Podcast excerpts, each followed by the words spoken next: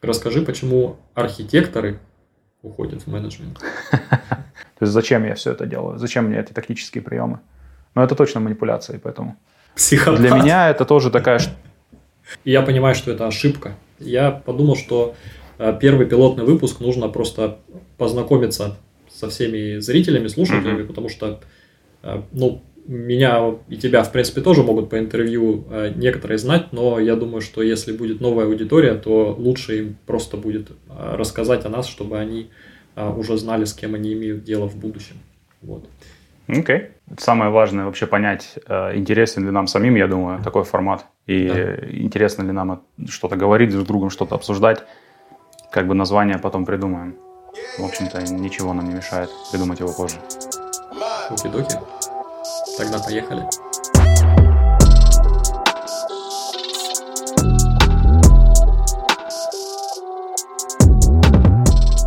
И спонсор этого видео Surfshark VPN. VPN – это виртуальная частная сеть. Виртуальная, потому что строится поверх физических сетей, частная, потому что весь трафик зашифрован и недоступен сомнительным личностям с липкими руками. Сеть, потому что сеть. Раньше только большие корпорации использовали VPN, чтобы предотвратить кражу интеллектуальной собственности. Теперь эти самые корпорации часто пользуются тем, что простые люди свой трафик не шифруют. Но VPN нужен не только, чтобы у вас через открытый Wi-Fi в кафешке не сперли пароли, но и для того, чтобы обойти глупые глупые ограничения доступа к контенту по географическому признаку.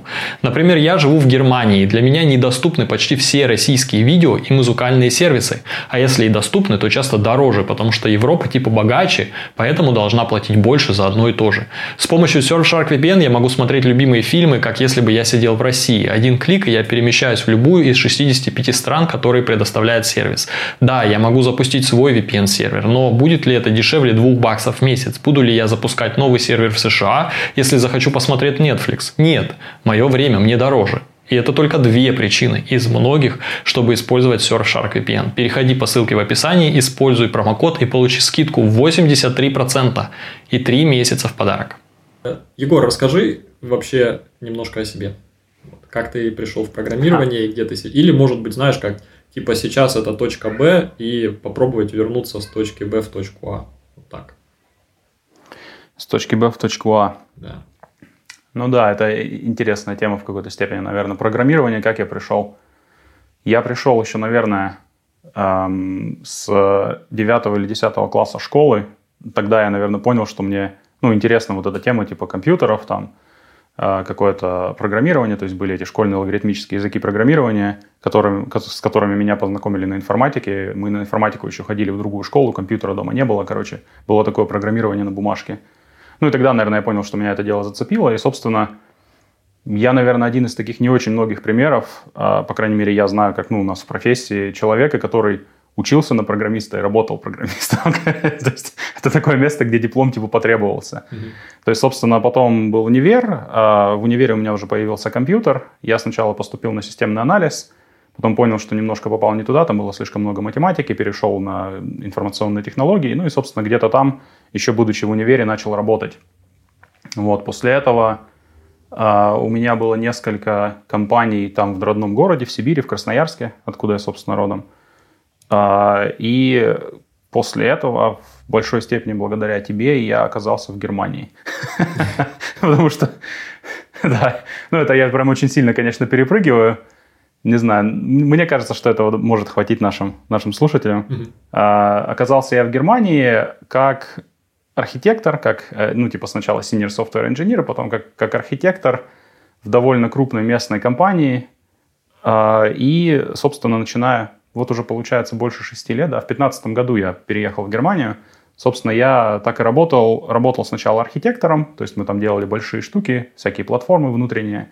И начиная с прошлого года я, получается, даже с позапрошлого, с конца, я работаю менеджером. То есть я перешел в, э, в Team лиды, ну, это как инженеринг менеджер, это в компании, у них, у них своя такая, э, как каталог этих позиций, должности. По сути, это то, что инженеринг менеджер называют в других компаниях. Вот. Ну и, собственно, где-то больше года уже я занимаюсь этим инженеринг менеджером, мне довольно это интересно. Мы можем об этом немножко поговорить, зачем и почему. Да, я... Ну, короче, мой путь, путь в профессии примерно такой. А, я думаю, что мы, да, поговорим об этом, о, пути к инженеринг менеджменту, вот, потому что я, я-то, как сказать, свичнулся с позиции, ну, можно сказать, senior software engineer, у меня там была должность э, тех лип, но это больше должность, чем э, какие-то прямые обязанности мои были. И давай я расскажу немножко о себе, и потом мы поговорим, почему мы решили свичнуться в engineering management, и, наверное, да. о чем мы вообще будем, о, или планируем э, на этом подкасте в этом формате рассказывать и что обсуждать. Э, да, то есть у меня примерно, наверное, такое же начало истории, как у тебя. То есть компьютеры меня заинтересовали, когда я первый раз увидел компьютер дома. Его купили э, маме для того, чтобы она там делала бухгалтерию. Это был, наверное, не знаю, шестой класс, неважно какой, не помню точно. Uh-huh.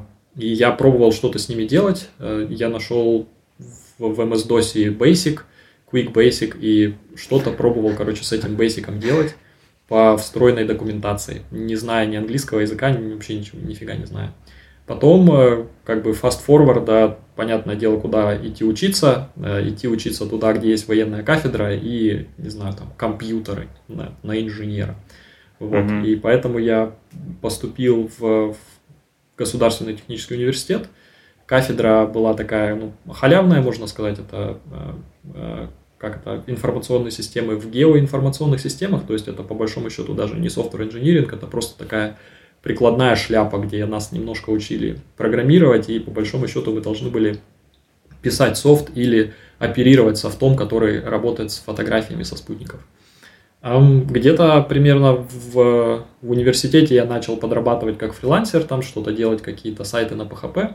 И по большому счету на середине моего образования, да, я вот я поступил на свою первую работу на программиста, и там, собственно, вот мы с Егором-то и встретились. А, да, пере, а. перепрыгивая, как бы, опять-таки, все эти э, драмы, э, получилось, что я ушел потом работать на фриланс, переучился на Ruby on Rails э, с PHP, и, э, собственно, Ruby on Rails меня перевезло в Германию, куда потом я хотел перевести других Ruby on Rails программистов из Красноярска, а, а отозвался Егор на позицию а, архитектора. Да.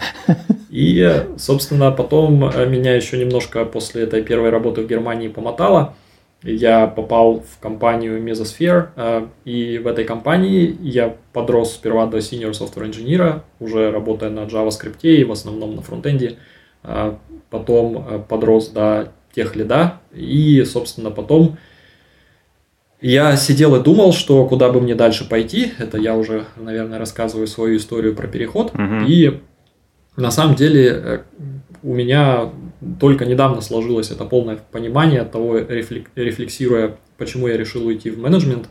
Как бы наблюдая все вокруг, я понимал, что, в принципе, когда ты работаешь инженеринг-менеджером, у тебя чуть больше доступ к разным сферам э, разных технических проектов.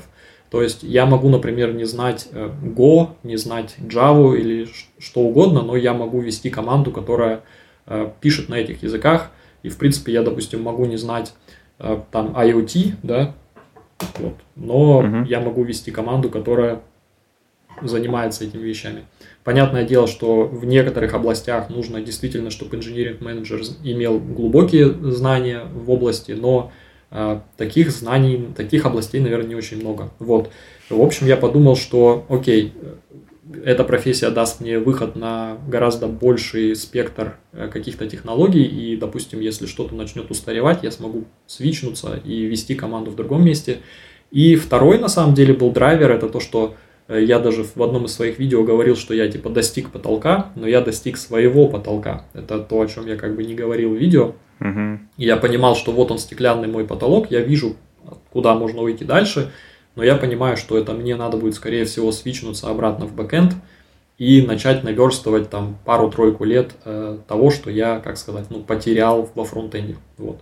А, потому что сложных фронтендов, где можно расти до архитектора и выше, на самом деле не так много проектов. И я подумал, что я не хочу как бы через эту пропасть прыгать, э, и на самом деле как бы интересней уйти э, в менеджмент и расти менеджером, где принципе, наверное, таких стеклянных потолков особо дальше не будет. Вот. Это, наверное, мои были мотивация для перехода в менеджмент. Расскажи, почему архитекторы уходят в менеджмент? У тебя не было проблемы с Хороший вопрос. Нет, у меня проблемы с фронтендом не было, но ты знаешь, на самом деле, мне кажется, тут, ну, как бы несколько частей, как и у тебя тоже. Одна часть, э, ну, как бы мотивации, в плане мотивации, какой-то причинности. Одна часть в том, что, конечно, я, ну, внутри вот одной этой компании, я, наверное, более-менее, ну, вырос насколько мог, скажем так. Вырос и попробовал много разных вещей в плане бэкэнда, в плане... А, там как бы архитекторы, это тоже такое весьма своеобразное было, ну, и, и все еще есть своеобразная такая должность, то есть это не только, по сути, ну, это не классический архитектор, который там UML-диаграмму рисует, и там она сверху вниз опускается на всех, вот, типа, наполняйте ее жизнью. Нет, там архитекторы это были такие ребята, которые э, могут и дебажить какие-то вещи очень сложные, и э, не только, ну, как бы планировать, но и реализовывать эти большие системы, потом как-то более-менее заботиться о общей картине всей компании, как, типа, вещи состыку, состыковываются в кучу. Ну, помимо этого, они участвовали еще и в миграциях всяких раз. То есть там, короче, в плане инжиниринга это было очень много свободы, много требований, то есть, ну, как бы ты должен был понимать, что ты делаешь, и должен был, ну, как бы иметь такую способность обучиться, когда нужно. То есть там языки программирования, ну, типа, а я устраивался работать на Ruby, а мне тут Perl или, или там, или, или Go теперь. Ну, это было вообще как бы, ну, совсем другая плоскость мышления. Поэтому в архитекторах там довольно много всего я попробовал, и как-то было уже довольно, ну, неинтересно, что ли. Потому что в плане большой компании, это тоже, о чем, может быть, поговорим, мне кажется, во всех компаниях такая приколюха есть, что в какой-то момент ты понимаешь, что ну, технологии это не проблема. Да? Проблема обычно в организационной, ну, то есть обычно я раньше говорил проблема в людях, на самом деле проблема не в людях тоже. проблема больше в организационных структурах, которые люди порождают и населяют, скажем так. И я подозреваю, что в каждой компании они разные, и ну, я как бы просто в этой компании потыкался на уровне архитектора, ну, как бы нашел вот эти все границы, где, куда исследовал, где я утыкался в организационные структуры, либо в людей – ну, и куда дальше было просто сложно двигаться. И поэтому... И еще в какой-то момент я, если честно, я пытался вспомнить, каким образом. Мне подвернулись, короче, на Ютубе выступления и потом подкасты Джока Виллинга, mm-hmm. такой чувак американский, который бывший э, морской котик, э, он рассказывает там про лидерство, менеджмент и все такое. Я почему-то, мне просто, ну, не знаю, зашел контент, скажем так, mm-hmm. того, о чем он говорил, и он говорил об этих всех вещах, и я начал видеть как бы с его объяснений по поводу того, что такое менеджмент, что такое лидерство. Я начал видеть, как, возможно, у нас в компании можно делать некоторые вещи, вещи лучше, по крайней мере, в моем непосредственном окружении. Uh-huh. Или я начал видеть, как вещи могут быть сделаны лучше, да, как, как кто-то мог бы сделать, кто бы, ну, как бы имел какое-то направление. И в такой момент, ну, вот в этот момент, когда я как раз уже начал напитываться этих, ну, каких-то знаний про, про менеджмент, мне подвернулась возможность. То есть, э, ну, человек, который работал тем лидом, уходил, и, собственно, команда архитекторов ну, оставалась без тимлида, и мы с ним это дело обсуждали. Ну, то есть он просто делал прощальные звонки, и мы что-то с ним проговорили очень долго. И в конце разговора такие, Егор говорит, а что бы тебе не пойти вместо меня тем лидом? Я такой, а правда, а что бы и не пойти? И не пошел. Вот. Нет, и пошел на самом деле, потому что, ну, то есть, если сейчас как бы думая, понятное дело, что в принятии решения всегда есть ну, как бы много компонентов, да, как я и сказал. То есть один, первый для меня это был, что, ну, я уже типа исследовался. Второе была возможность подвернулась. И третье, мне, я, в общем-то, вполне разделяю твое вот это понимание, что как, ну, в менеджменте, ну, в IT, по крайней мере, ты можешь действительно гораздо больше всяких штук попробовать. И гораздо больше всяких штук, ну, поделать на самом деле, да, помогая командам, потому что ну, как бы уже ты, ты можешь просто приводить людей в кучу, которые что-то делают, ну, то есть в одно, в едином направлении, выстраивать и, и решать большие проблемы. То есть масштаб твоих проблем, которых ты можешь решать, которыми ты можешь, ну, хотя бы, не знаю, в которых ты можешь участвовать в решении, да, скажем так, mm-hmm. он растет сильно в менеджменте. И, ну, мне это казалось интересным. И еще я потом из детства вспомнил такой маленький прикол. Я, короче, когда был маленький совсем, еще, по-моему, до школы, я, меня бабушка учила военным песням, ну, она историком была, военным песням времен еще чуть ли не гражданской войны в, в России. И я всем ходил и говорил, что я буду генералом, когда вырасту. Так что, короче, все сошлось. О чем можно поговорить? То есть, во-первых, у меня, как сказать, у меня всегда причины есть э, э, причины корыстные и есть причины бескорыстные. Корыстные причины, э, мне очень нравится с тобой разговаривать, и можно, конечно, нам договариваться, созваниваться с людьми и просто говорить, вот, но э, как сказать, хорошо, когда есть еще какая, какой-то коммитмент, да, то есть когда мы не просто там ну, да. как два друга созваниваемся, говорим, а когда мы созваниваемся, договорим, потому что у нас есть, допустим, там нам нужно выпустить еще одну серию. А второй момент это то, что если так ретроспективно подумать, о чем вообще мы говорим, э, оно интересно, наверное, было бы не только нам. Вот, то есть у меня был такой вывод. Угу. То есть это получается, что бескорыстно э, просто поделиться этими мыслями с людьми и как в принципе весь мой опыт и весь мой канал YouTube, э, когда я делаю видео, какое-либо это обычно видео исследовательское, то есть мне нравится исследовать mm-hmm. какую-то проблему, привлечь э, к этой проблеме внимание других людей и потом через обратную связь, как бы, как сказать, Э, немножко изменить мое представление, улучшить, что ли, мое представление или понимание этой проблемы. Потому что вполне вероятно, что среди там десятков тысяч людей, которые просмотрят, попадется один эксперт, который скажет тебе, что это все говно и надо все не так. Вот, то есть, ну, хорошо, когда этот человек не просто говорит, что все говно, mm-hmm. а именно указывает конкретно, куда, где какие проблемы. Э, и это очень сильно помогает. И я думаю, что если мы, допустим, вот в наши вот эти вот звонки и обсуждения пригласим еще аудиторию, то это так или иначе поможет э, и тебе, и мне вырасти. Вот, то есть э, нам будут давать люди обратную связь, э, эту обратную связь можно будет обдумывать, и, соответственно, можно будет с этим что-то дальше делать. Ну, поэтому, собственно, я предложу тебе записывать этот подкаст – и не так даже на самом деле важно, о чем мы говорим, потому что так или иначе у нас темы все равно общие. То есть мы очень много говорим ну, да. и о разных э, книгах про лидерство, и в то же время и про, про Джока, Джока Вилленка мы говорим, и про, вообще про разные такие вещи, про технологии в том числе. А, поэтому это все равно, мне кажется, интересно тем людям, которые в профессии находятся и которые, возможно, чуть более специфично находятся именно э, не то чтобы в профессии, а вот в менеджменте, либо вот в этой на границе между senior engineer, менеджер, то есть э, или просто там как бы, ну, в техническом лидерстве, так скажем, потому что э, до, наверное, до уровня синьора ты идешь как, э, ты можешь пройти один, да, как человек. А это даже да, трек называется да, да. индивидуальный контрибьютор. Вот, то есть ты человек, который Э, можешь там запилить систему один. Вот, тебе не нужна команда, тебе не нужен менеджер по большому счету. Но если ты идешь дальше в техническое лидерство, это став инженер или там даже архитектор с точки зрения, когда ты управляешь какой-то архитектурой, тебе уже надо работать с людьми. Вот. И как ты сказал, это дело даже не совсем в людях, которые к тебе дали, да, можно сказать, вот дайте мне хороших людей, и все получится. Но на самом деле штука в том, что это не то чтобы там люди, а вот именно как эти, этими людьми ты выстроил управление, да, то есть как процессы работают. Поэтому, мне кажется, это интересно будет в том числе и людям, которые находятся на ну, индивидуальном контрибьюторе треке, но при этом видят необходимость э, в лидерстве. Вот. Ну да, не, я согласен. На самом деле, в плане того, что мы можем обсуждать и вообще зачем, в общем, мы, мы заранее уже с тобой, помню, обсуждали это дело и, в общем-то, сошлись на том, что мотивация у нас похожая в этом смысле. Mm-hmm. То есть мне тоже интересно, э, наверное, в плане именно интереса, мне вот этот момент того, что мы можем пригласить в обсуждение или попробовать донести какую-то мысль, да, которая у меня там в голове крутится, я ее могу обсудить с тобой, там еще с другими чуваками, да, там бывшими коллегами, с которыми я иногда созваниваюсь там с коллегами, ну и все.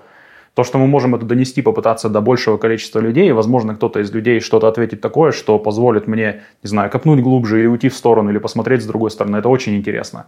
Потому что я, я сам, ну, как бы, слушаю большое количество подкастов, и я, я, я вижу, насколько эти вещи иногда, ну, просто там буквально небольшое какое-то коротенькое обсуждение, как часть большого подкаста, mm. наталкивает меня на какое-то исследование собственное. И мне кажется, что некоторые мысли, которые у меня есть в голове, которые мы можем судить, они кого-то могут таким же образом натолкнуть, и, возможно, к нам придет какая-то обратная связь, и это было бы вообще очень прикольно. Вот. Ну, и в принципе, наверное, это, знаешь, такая основная именно в плане, плане нафига записывать эти вещи, мотивация. Посмотрим, что из этого выйдет. Ну и да, мне, конечно, тоже нравится разговаривать с тобой. И это, кстати, знаешь, насчет разговоров, это забавно. Мы тоже это, это дело обсуждали немного, я помню. Про у меня, короче, долгое время была, была такая приколюха, одни, одна из моих проблем, почему, ну, я думал немножко об этом, типа, не пойти ли мне там в тимлиды или что-то такое, и долгое время, короче, я считал, что я интроверт. И, интроверт, потому что мне не очень, ну, то есть вот просто в домашней, допустим, какая-то вечеринка, да, у меня жена, она любит такое дело, ну, типа приглашать людей, гости, все такое, мне это обычно так в напряг. Ну, прям вот я даже не могу об, об, объяснить, откуда этот напряг берется, mm-hmm. да, то есть, ну, вот просто прям не то, чтобы мне сложно, там, не знаю, помочь что-то приготовить, да, там, убраться дома, как-то сказать «здравствуйте, заходите, вот, садитесь, давайте там открыть бутылки с чем-то».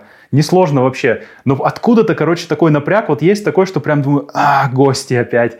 И потом я, короче, прошел, прошел этот тест на пять больших э, трейтов. Да, короче, да-да-да, трейтов э, личности – и выяснил, что я на самом деле не интроверт, я экстраверт, но у меня это сочетается с очень низкой эм, не эмпатия, compassion это по-английски mm-hmm. называется. Короче, я не очень люблю людей. Да, сопереживание, да, я скорее не люблю людей. то есть я люблю разговаривать, но я люблю, ну, то есть я для себя понял, это, это был такой момент, когда оно так кликнуло и, и, и все встало куда надо. Я люблю разговаривать на самом деле, очень, но с людьми, с которыми мне интересно разговаривать. Короче, у меня есть особые люди. Ну и почему бы вот с тобой, с особым человеком, не поговорить на интересные темы? Ну, круто же. Короче, еще такой есть момент. Забегая вот. немного вперед, я тоже недавно сделал этот тест, просто из любопытства. О, да. И что прикольно. Э, что, что? Ну, он все рассказал, все, все, что есть. Но просто как бы по полочкам. Э, и, собственно, это один из моментов, которые дали направление для более целевой работы, что ли.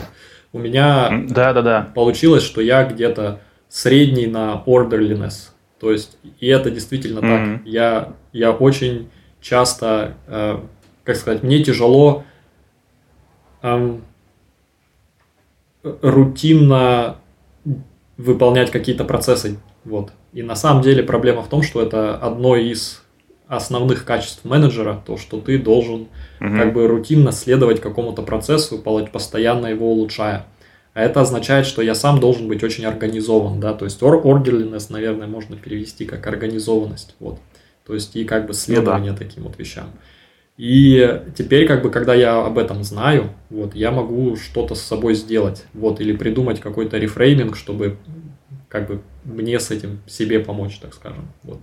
И на самом деле один из таких моментов, который я копал с, со своим коучем, это не то, чтобы я нанял себе коуча, хотя, хотя на самом деле это очень здравая идея нанять себе коуча. Это у нас просто в компании предоставляют возможность э, через там приложение вызвать коуча и там поговорить. Uh-huh. Я, конечно же, запрыгнул на этот вагон, как говорится, и, и разговариваю теперь с коучем. И один из моментов, который мне ну, помогает не, не просирать эти сроки, так скажем, это, э, как сказать, обязательства перед людьми. То есть, например, если вот я сказал, что угу. есть обязательство, что мы запишемся в воскресенье, и я знаю, что ты готовишься, я не могу как бы это просто прошляпить, да. Более того, если я еще и скажу, а я рассказывал своим платным подписчикам на Патреоне, что будет новый формат, то это как бы второй уровень обязательства, да, то есть я не могу сказать, ну вот знаете, да. не шмогла, вот. И да, и на самом деле это очень здорово от такие вещи как бы о себе узнать, структурировать, чтобы можно было потом целевое какие-то работу проводить по этим направлениям. Вот. Поэтому... Я согласен абсолютно. Мне этот тест тоже много чего показал про orderliness ну, типа, организованность, mm-hmm. как ты сказал. Там что интересно в этом тесте, э, есть разбивка, ну, типа, в общем по популяции, mm-hmm. да, и некоторые из характеристик, они, например, различаются у мужчин и женщин. Mm-hmm. И я замечал, ну, то есть обычно, знаешь, есть, для меня это просто тоже, опять же, стало интересно, так со всеми этими стереотипами, вот, типа, мужики разбрасывают носки по комнате, а женщины ходят за ними убирают, да, жены, mm-hmm. типа. У нас, у нас с женой наоборот, скорее она разбрасывает носки, а я хожу убираю. И, и прикол в том, что у меня вот эта, ну, типа, упорядоченность. Угу. Блин, как ты сказал по-русски? Организованность. Самоорганизованность. Организованность. У меня, короче, организованность, она выше. То есть, по-моему, у мужчин, типа, в среднем популяции 40 с чем-то там, ну, персентиль 40 да. у женщин 50 у меня 60 я, То есть, я упорядочен я больше, знал. чем, чем, Да, да, да, да. И я это тоже в себе вижу. И я, короче, теперь я понимаю, что, ну, я понимаю, откуда это растет. Это просто мой какой-то такой трейд. И я не парюсь по этому поводу. Я просто понимаю, что, ну, для меня это стало проще относиться к тому, как мы с женой наш быт выстраиваем да. совместный. То есть я понимаю, что для меня это большее значение, ну, типа, имеет. Вымотали у нас утром посуда, чист, чистая ли кухня утром, например, да, и поэтому я просто включил в свою рутину я мою посуду утром, перв... ну, не первым, там, вторым или третьим делом с утра просто я знаю, что она будет вымыта перед работой, перед вообще всеми делами будет чисто, идеально, и мне от этого прикольно. И, короче, прям прикольная штука, да-да-да. Но так же, как ты говоришь, это тоже такой хороший был толчок, например, смотреть, ну, то есть в, в низкое вот это вот сопереживание, ну, по-моему, у меня десятый персентиль сопереживания, очень низкий. Психопат. Для меня это тоже такая ну нет, не психопат, но, но близко. То есть ты знаешь, блин, там на самом я, деле я столько всяких же, прикольных штук было. М? Я там же, когда я говорю психопат, ты, ты, ты там же, ну себя. да. Вот. Да, да, да, да нет, я не против называться психопатом, мне не обидно. Но просто прикол в том, что для меня это переводит какие-то вопросы, не знаю, допустим, какие-то проблемы, в которых есть личная часть. Ну, всегда же есть персональная часть какой-то проблеме, даже на работе, да, там персональные отношения людей. И, собственно, типа техническая mm-hmm. часть для меня, поскольку у меня вот это вот сопереживание у меня низкое по умолчанию, для меня нет автоматического включения персональной части. То есть мне автоматически я не включаю персональную часть в проблему.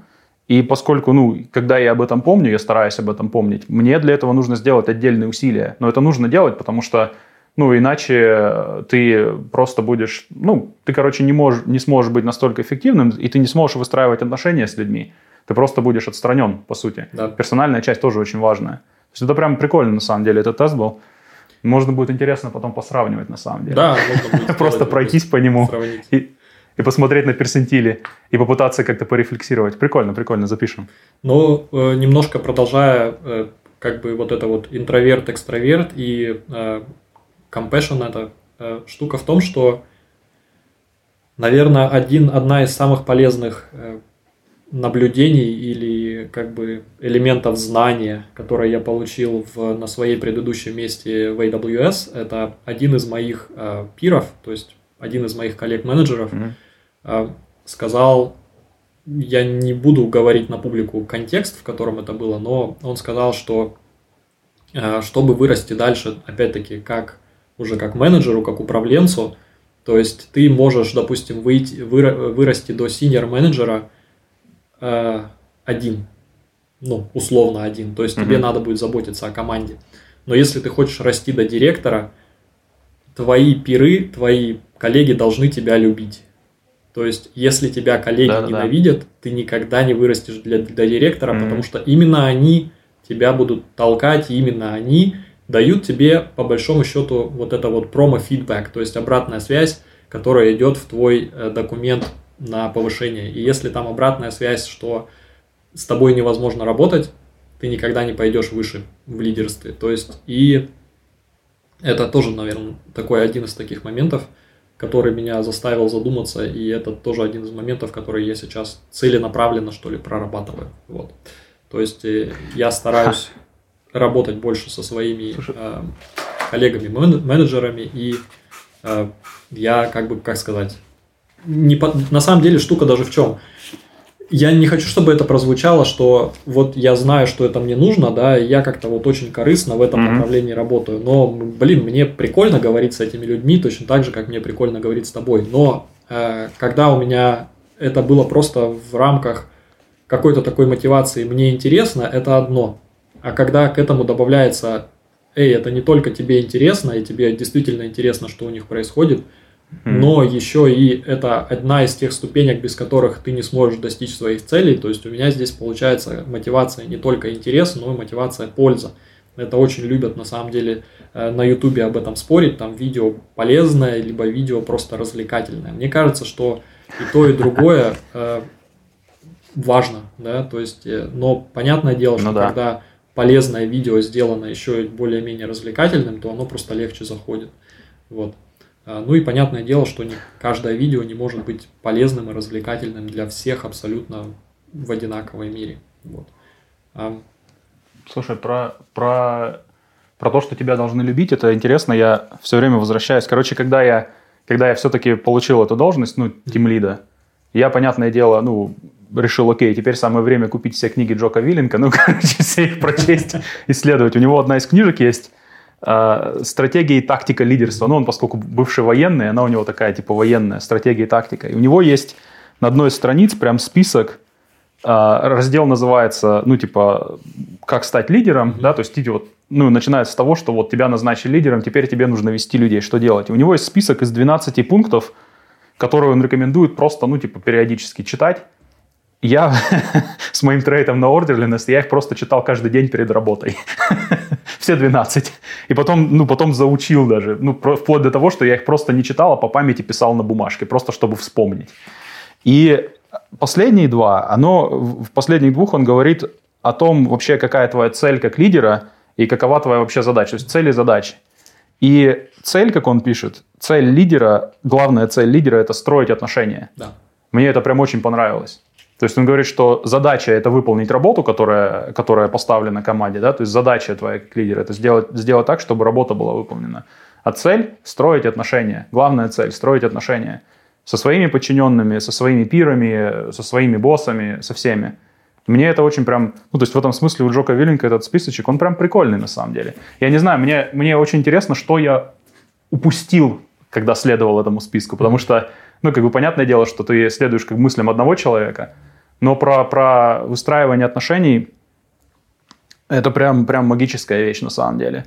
Ну, то есть в каком-то смысле я понимаю, что, наверное, здесь это ложится, знаешь, на эти, на нашу очень старую прошивку у нас в головах, которая тысячелетиями работала, как мы сбивались ну, в группы и, и что-то делали. Вот это откуда-то оттуда частично про, про выстраивание отношений, которое работает еще, знаешь, с этих Блин, я помню сейчас, короче, я не читал сам исследование, но я много раз слышал его пересказывали, когда, знаешь, есть такое, типа, понимание, что, ну, вот иерархии, mm-hmm. да, там, иерархии э, доминирования у обезьяны все такое, оказывается, ну, то есть есть такое мнение, что у обезьян, например, да, там сам, самый сильный, самый крутой самец, вот он доминирует, mm-hmm. ну, это, если это обезьяны, где, типа, мужская иерархия самцов, он, типа, доминирует, а все остальные ему подчиняются, потому что он может любого из них, типа, порвать на, на куски. Но выяснилось, например, что у шимпанзе, если я правильно помню, у них иерархия, она есть, но она не доминирование, а наоборот построение отношений. И логика там довольно простая, которая заключается в том, что какой бы ты сильный один самец не был, если против тебя два или три других да. самца объединятся, они тебя все равно порвут. И поэтому главные чуваки это не тираны, которые всех, ну, типа, мучают и готовы убить, если на них косо посмотрят, а чуваки, которые умеют со всеми договориться и, типа, подмазать, как таково нужно, кому-то нужно помочь, и, и именно они ведут. Это прям очень интересно. То есть даже э, у обезьян, короче, я, такой Я прикол. тоже э, это исследование, где-то упоминание о, о нем слышал. Э, я думаю, важно заметить, что этот альфа-самец все равно будет один из самых сильных самцов. То есть один, один ну, да. на один он будет один из самых сильных. Но да, э, как бы понимая, да, э, ну, понимая в кавычках, потому что я непонятно, что они понимают или нет, но тем не менее, когда проводили исследования э, групп, они видели, что этот самец ходит там, не знаю, обнимает всех, трогает, как бы проявляет заботу. Да, да, да. Да, то есть он, он не только самый сильный, но при этом он и, mm. э, как сказать, самый, не знаю, заботливый, как что. То есть у него действительно выстроены отношения.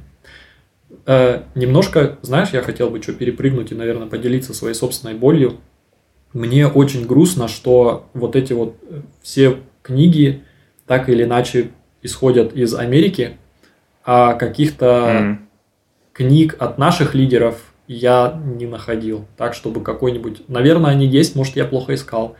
А, чтобы какой-нибудь, допустим, генерал подразделения ГРУ написал книгу о лидерстве. Mm. Я бы очень хотел эту книгу почитать, на самом деле. Э, у меня это возникла такая идея, когда я читал э, вы, должно быть, шутите мистер Фейнман, то есть это мемуары mm-hmm. Фейнмана, и где он рассказывал кон- конкретно, как он работал над э, атомной бомбой, над проектом. И он рассказывал, насколько там были дыры в безопасности во всех этих, насколько они пренебрежительно относились к атомной энергии и к радиации. И насколько там как бы сейфы можно было легко взломать, там, э, которые они использовали. Ну да. И я настолько... Э, мне стало грустно от того, что нет мемуаров, как эту бомбу украли. То есть...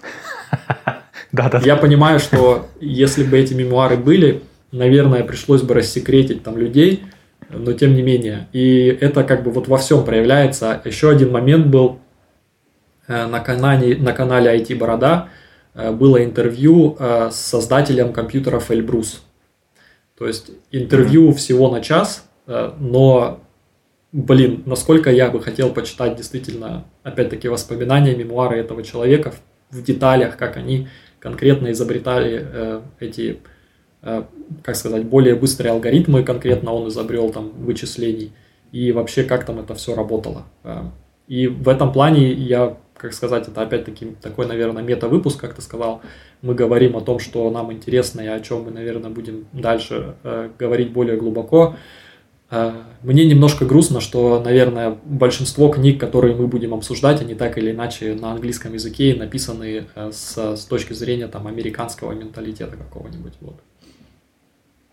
Слушай, да, у меня тоже есть такая штука. Ну, понятное дело, что как-то так получилось, что с моими э, всякими этими менеджерскими книжками и каким-то обучением я зашел со, стороны американских военных, ну и на английском языке, понятное дело. И я помимо американских военных еще как-то, ну, видимо, из-за подкастов Джока Виллинга, опять же, заинтересовался во всяких этих историй, короче, военной истории именно с точки зрения американцев, британцев, ну, на английском языке. И у них ее гораздо больше – Прямо, причем гораздо больше в таких интересных, ну, даже, например, о Второй мировой войне, да, а, казалось бы, в России это прям, ну, такая столб культуры сейчас выстраивается, да, может быть, не всегда так было, но сейчас это явно один из столпов культуры, память о Второй мировой войне, при этом исторических каких-то воспоминаний, ну, кроме вот советских фильмов, их очень сложно найти. Ну, там, я знаю, была эта книга, по-моему, Юрий, что ли, Никулин зовут mm-hmm. чувака, «Воспоминания о войне», где он пытается описать ну, не питается, он описывает войну с точки зрения, ну, по сути, как пехотинцем он, по-моему, mm-hmm. был. То есть прямо вот это именно жесть. Но таких вообще единицы. Даже просто в истории. В то же время, как, как у, даже у тех же британцев, там такие есть моменты, как я списался с чуваком, короче, нашел просто в интернете, чувак, который сейчас, он, ну, какой-то там, то ли SEO, то ли где-то, короче, хорошо обеспеченный человек, большой корпорации в какой-то печатной, его получается, дядя служил в, в первом типа как подразделении, типа как десантников, да, то есть как не Navy SEALs, которые у, у, у американцев, а у британцев есть похожее подразделение, забыл, как называется. Он служил в этом подразделении, когда оно только было, ну, типа основано. Прошел Вторую мировую, там был ранен много, и этот чувак просто издает книжку своего дяди, где его дядя пишет практически обо всем, без какой бы то ни было цензуры, ну, то есть дядя, он не так давно, ну, скончался уже, тем не менее, эта книжка есть, он ее выпускает просто на свои средства. То есть там буквально, чтобы заказать эту книгу, ты пишешь, я на сайте написал просто письмо этому чуваку, он мне ответил. Мы с ним даже немного поговорили на тему того, что, ну, очень такое, видно, видна разница в отношении, что mm-hmm. у них почему-то, даже если это включает, вот эти книги включают какие-то, ну, большие проблемы в управлении, например, армией, проблемы, которые были, да, потому что там очень много дел натворили все во время войны. И в, в плане того, что делали там с мирным населением, в плане того, в плане просчетов управления, там много всего было. У них почему-то это все можно публиковать в когда какой-то степени. Понятное дело, что цензура везде да. есть, но она разная. И здесь этот чувак, он просто публикует свои мемуары, ты пишешь его племяннику, племянник говорит, да, без проблем, заказывай, я тебе сам ее отправлю. И отправляет. Прикинь, вот этот чувак. Я ему PayPal платил, книжка пришла. Очень интересно. То есть вот есть такой момент. И с лидерством какая-то похожая тема. Я потому что пытался тоже найти. Есть единственное, что я еще... Ну, то есть то, что на слуху, есть какая-то некая русская модель управления. Mm-hmm. Я еще не читал ничего на эту тему. Но я не знаю, ты что-нибудь про нее слышал? Я слышал только название. Ничего не читал. Возможно, стоит почитать. Но я, наверное, хочу как раз-таки а, безусловно, я думаю, что у нас чуть более все секретно, да. С другой стороны, ну, да. недаром говорят, что там русские закрыты, да. То есть мы как бы mm. не склонны рассказывать о каких-то своих, не знаю, достижениях, недостижениях и вообще как бы вовне вот это вот все рефлексировать дальше кухни, да, где то там со своими друзьями собираешься. И, возможно, мне кажется, то есть я даже смотрю на просто на своих коллег, или просто смотрю, как люди берут и пишут книги. То есть, казалось бы, знаешь, первый вопрос, кто ее будет читать? Я не знаю, мне кажется, люди вообще не задумываются об этом. Они пишут книгу, а потом находится читатель. А, а я думаю, что у нас как бы вот опять-таки про закрытость, про интроверт и про вообще про лидерство, такие вот эти моменты, особенно как бы как быть лидером, работая ну, в американской компании или в европейской компании с э, нашим менталитетом, да, это тоже на самом деле не очень все просто. Mm-hmm. И мне кажется, что да, что здесь именно вот это еще накладывается менталитет, что как бы не склонны люди выпячивать или просто там писать о себе, неважно даже хорошо или плохо, просто как-то вот показывать это всем в форме книги или еще чего-то общедоступного. Вот.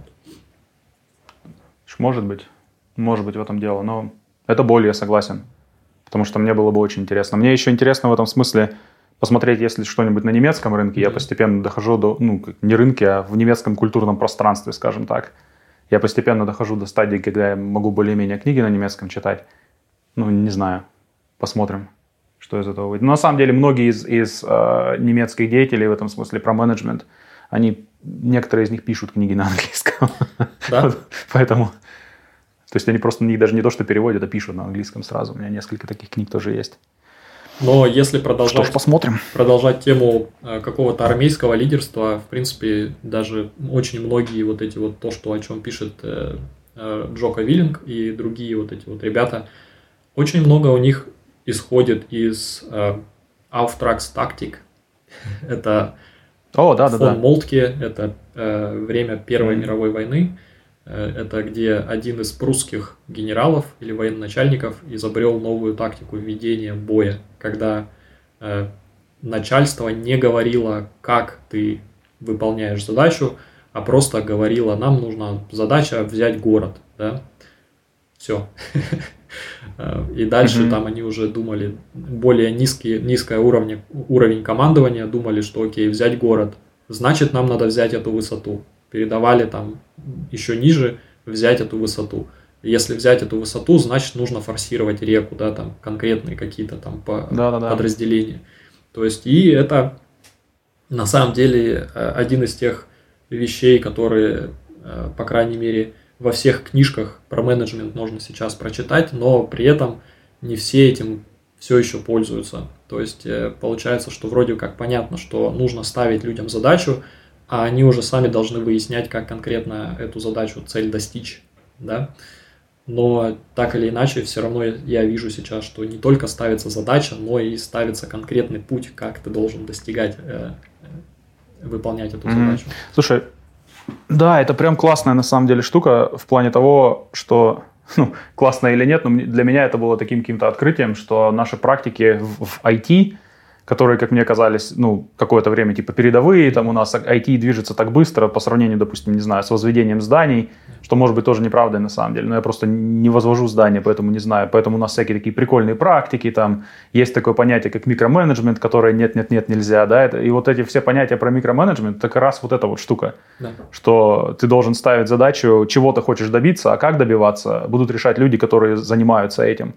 И таким образом у тебя получается, получается все твои усилия гораздо более гибкими, более мобильными. Ну, то есть в армии это... Причем на самом деле интересно, эти чуваки, которые рассуждали про эту тему, у них-то это все было продиктовано тем, что у них не было раций, да, да. по сути. У них не было То есть они, они не могли быстро связываться друг с другом. Не было связи никакой, потому что это было там, Спутника не знаю, 100 с чем-то лет назад.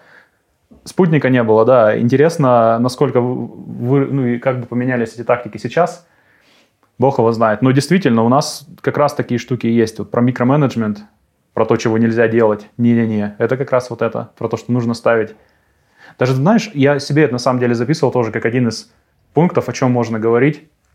Для меня это скорее, знаешь, ну, то есть немножко плавно переходя вообще в менеджмент, типа в то, как мы, как мы это делаем, как я это делаю. Да, не знаю, как ты это делаешь, может быть, об этом поговорим. Для меня вот этот вопрос, почему мы что-то делаем вообще, ну, то есть это как бы, знаешь, это как бы мета-цель, mm-hmm. да. Одно дело ты можешь сказать, мы, нам нужно выкатить такую-то штуку, или нам нужно сделать такую-то вещь, нужно поменять систему таким-то образом. Но при этом еще всегда есть вопрос, почему. Mm-hmm. Да. И мне кажется, вот это вот, ну, для, для себя вот этот вот вопрос, почему мы что-то делаем, по крайней мере, на уровне, ну, типа, как это называется, ну, инжиниринг менеджер, да, типа линейный менеджер, кто-то его еще называет. То есть, типа, менеджер, который, ну, следующий, не непосредственно как бы на фронте делает вещи руками, а человек, который вот смотрит за этим делом. Да. Второй уровень. Для меня, по крайней мере, в этой позиции сейчас это прям один из краеугольных таких вопросов. Почему? Это то, что я всегда спрашиваю у своих боссов. Зачем? Почему? Почему мы это делаем? Потому что таким образом, ну и, и мне кажется, что это довольно важно донести людям, почему мы что-то делаем. То есть не что конкретно сделать, а еще и почему. Потому что для меня, для меня этот вопрос, ну то есть если, ты, если люди не знают почему, то они могут сделать что-то не то. И если люди не знают, почему мы что-то делаем, ты можешь нести какую-то чушь как менеджер, расписывая, что нам нужно делать, не зная каких-то деталей о вещах, которые на самом деле происходят с этими системами, на которыми ты работаешь. Как, как тебе кажется вообще, что, ну вот прямо сейчас, не знаю, две самых главных вещи, которые ты делаешь как менеджер? Вот одна, одна из моих это вопрос почему. Угу. У меня вторая еще есть. Что у тебя есть? Um, две самые главные вещи, которые я делаю как менеджер. Um, я стараюсь заботиться о людях. Вот. То есть э, понять, что конкретно их беспокоит, да, и конкретно Иногда это отсутствие понимания, почему мы что-либо делаем, да, mm-hmm. вот. Или как бы видение вот это big picture, да, то есть. Э, а второе, э, а второе это это процесс и структура, вот. То есть у меня mm-hmm. э, вообще это, наверное, исходит из э, совета одного из моих прошлых директоров. Это, по сути, был первый мой начальник, когда я стал менеджером. Он сказал, Дима, uh, uh, you can get away with anything if your people are happy and you're shipping the right thing. То есть ты можешь делать все, что угодно, mm-hmm. покуда твои люди uh, счастливы и покуда вы делаете правильные вещи, да, то есть я это немножко расширил, on predictable schedule, да, то есть ты должен как бы шипить mm-hmm. правильные вещи на, в предсказуемые сроки, и твои люди должны быть счастливыми.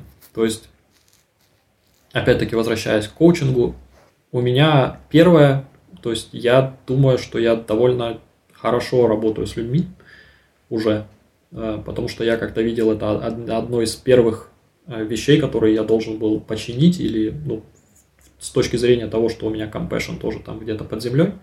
Э, вот. Второй момент – это shipping value. Это я, в принципе, могу понять и объяснить, что и зачем мы делаем. И третье – predictable schedule. Это вот то, с чем я сейчас борюсь. Это как бы выстроить процессы, исследовать этим процессом. Самое главное, да. Я могу выстроить, но у меня есть сложность mm-hmm. со следованием. Э, чтобы постоянно вот этот, как сказать, э, цикл замкнуть. Потому что если ты, э, если твои люди счастливы и вы что-то шипите – но вы шипите нерегулярно, люди в итоге станут несчастливыми, несчастливы, и вы перестанете шипить. И вот это вот то самое как бы последнее звено, которое поможет замкнуть цикл с моей точки зрения. Что если мы будем регулярно шипить что-то важное для людей, люди будут счастливы, счастливые люди э, гораздо более эффективно работают, соответственно, и э, планы будут более предсказуемыми, и э, value, то есть ценность, которую мы доставляем, она тоже будет выше. Вот. То есть это три вещи, которые я делаю, а не две.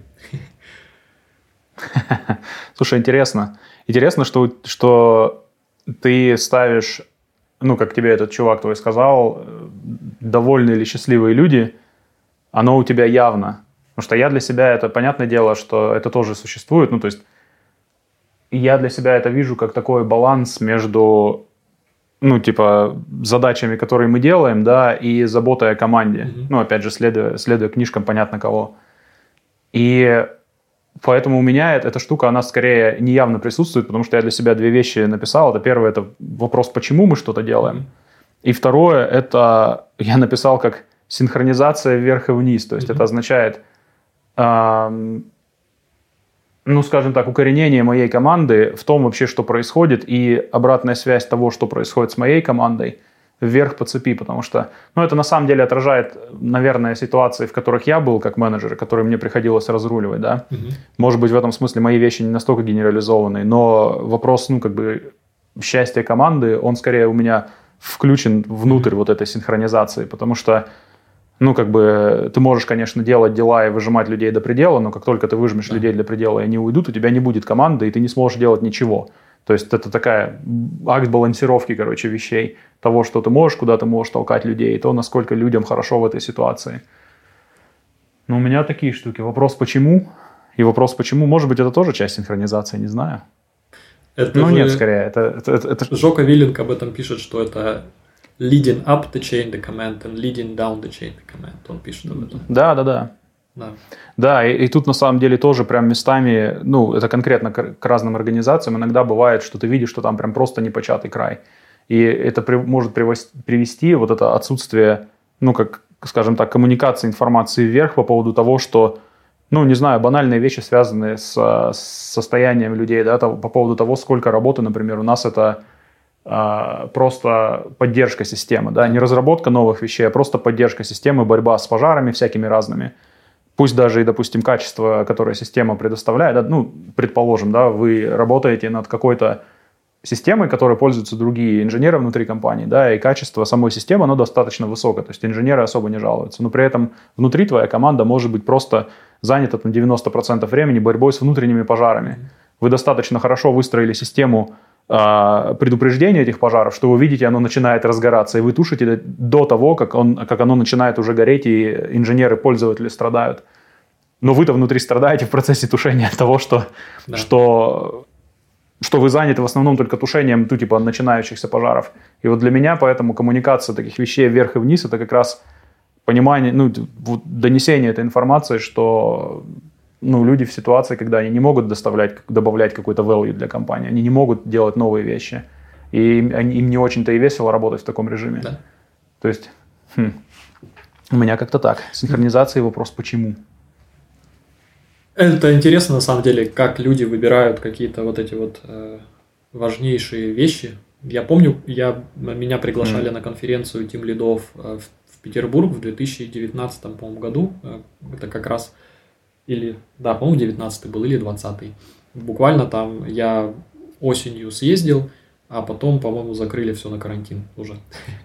А, и я подходил в фойе к докладчикам и спрашивал, э, по-моему, три самые важные вещи, которые должен делать э, менеджер или тимлид. И все говорили очень, э, очень разные вещи. Тоже мне вот интересно было послушать, как люди... не- Некоторые вещи, как бы, они были, как сказать, синхронизированы, но никто не назвал э, три вещи одинаковые, знаешь. То есть, типа, вот это, это, это, и второй человек, это, это, это. Были пересечения, но э, не было стопроцентных пересечений. И на самом деле, это тоже можно об этом немного поговорить, про, а, про то, какой лидер нужен компании или команде. Потому что в разные М. периоды времени э, компании и команде конкретной нужен разный лидер. Вот. Я думаю, что Виллинг об этом тоже где-то пишет. А, По крайней мере, в какой-то из книг я об этом точно читал. То есть, и... но штука в том, что э, разный лидер может быть внутри одного и того же человека, да, то есть ты можешь э, видеть, что конкретно этой команде сейчас нужно, и можешь подстраивать свое лидерство под, э, чтобы испра- исправить конкретную проблему, которую ты видишь.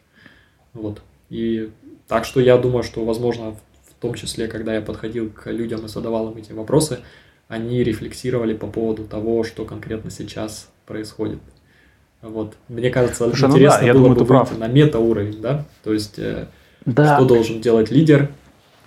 И на самом деле так интересно получилось, что у нас э, разговор перешел в обсуждение Джока Виллинка, но я не против. Я тоже прочитал, наверное, все его книги, кроме э, Discipline Equals Freedom. Вот. Э, Понятное дело, потому что я не очень orderly, и для меня дисциплина это совершенно не equals freedom. Это... Вот, но Боль и страдания. да. А, Но э, про мета-уровень, да, то есть он пишет, что лидер должен быть над ситуацией, он не должен быть внутри, он не должен быть слишком Да. близко, но он и не должен, он должен как бы даже перемещаться. То есть и, и это именно э, Мгм. Этот момент. То есть ты должен быть удален настолько, чтобы видеть ситуацию в целом и чтобы видеть метауровень, но ты при этом должен быть приближен настолько, чтобы понимать, что конкретно происходит. Вот. Что ты думаешь с этой точки зрения? Слушай, с этой точки зрения это тоже интересно, что, ну, как бы, опять же, поднимаясь на другой метауровень, понятно, когда ты читаешь книгу, ты фокусируешься на разных вещах, да, то есть книга отражается в тебе, и ты вот в этом отражении варишься. Для меня то, что я вынес из его книг про, про лидерство, про метауровень, это, наверное, была вот это то, что называют типа дихотомиями лидерства. Основная, как он говорит, типа дихотомия или дихотомия, я не знаю, где ударение, если честно. Дайктономия. Дайкотомия. Дайкотомия по-английски, неважно. Двойственность. Двойственность, короче, да, двойственность, наверное, правильное русское слово. Двойственность, основная двойственность лидерства заключается в том, что тебе нужно заботиться о своей команде, но при этом тебе нужно выполнять миссию. И, и, и, и прикол в том, что эти двойственности, они все динамические. То есть, ну и как бы двойственность заключается в том, что, что если ты опять же уходишь в максимальный уровень, да, у военных эта двойственность видна хорошо, mm-hmm. э, что тебе нужно, ну то есть лучший способ добиться того, чтобы твоя команда работала хорошо вместе, это заботиться прям по-настоящему, заботиться о людях но при этом на, в армии, на войне, да, тебе приходится этих же людей, о которых ты заботишься, посылать на смерть натурально. То есть в этом заключается, ну и, собственно, где-то должен быть баланс этого всего дела. То есть для меня в лидерстве, наверное, пока что вот это один из основных таких, знаешь, метауровней. Именно баланс того, что, как я забочусь о людях, и того, как я забочусь о миссии. А вещи наподобие э, то, о чем ты сказал, что нужно отдалиться и посмотреть. Это скорее техники, как этого добиваться. То есть это такие, знаешь, тактические приемы, скажем так. Как можно в ситуациях э, поставить себя в положение, где ты можешь пытаться думать в таких вот, ну, такими категориями, как баланс людей и задачи. Потому что это действительно так, что если ты сильно глубоко в ситуации, да ты не помнишь уже ни о чем, да, там тебя могут какие-то эмоции захватить, либо, ты можешь, либо эмоции других людей тебя захватывают – и либо конкретная какая-то ситуация, когда ты фокусируешься на чем-то одном и не помнишь об остальных вещах. И поскольку все взаимосвязано, ну, то есть и, и, и, собственно, время, количество у тебя ограничено, и так же, как у твоих людей тоже. Понятное дело, что лучше иметь эту возможность, типа, отстраниться и, и, и что-то с этим делать. Но это на самом деле прикольно, что вот эти вот тактические приемы, по крайней мере для меня, это тоже интересное упражнение – именно научиться их вспоминать в нужный момент, да. о том, что они есть. То есть это, это практика, это скорее именно практика. То есть там есть, например, ну вот это вот отстранение, то, что он по-английски detach mm-hmm. называет. То есть, ну, отстранение, наверное, да, нужно отстраниться, отсоединиться, да, от ситуации. И он там прям рекомендует, ну, какие-то физические конкретно вещи, что прям натурально посмотреть вверх, ну, там, вдохнуть, выдохнуть. Это тебя заставляет физически просто, ну, типа, стать, начать осматривать ну, как, угу. как, как просто тебя, как человека, начать осматривать окружение, это заставляет ментально тебя тоже отсоединяться от ситуации. То есть это прикольно об этом вспоминать. Я себе даже бумажку на эту тему писал, к монитору клеил. Вот, потому что ситуации были такие. И, и похожая же штука была а, у меня, по крайней мере, тоже тактическая фиговина такая, что Короче, ты как, как, как лидер, как менеджер, у тебя вес твоего голоса отличается от веса членов команды. Ну, всегда. Потому что это, видимо, опять же, ну, часть нашей прошивки, потому что мы, в общем-то, очень дол- долго и давно живем в иерархиях, и это для нас автоматическая штука, что есть у нас лидер, когда он что-то говорит, это имеет больший вес, просто потому что он, ну, типа, поставлен в эту и ситуацию. Просто в, потому в, в что ответственность на этом человеке в любом случае.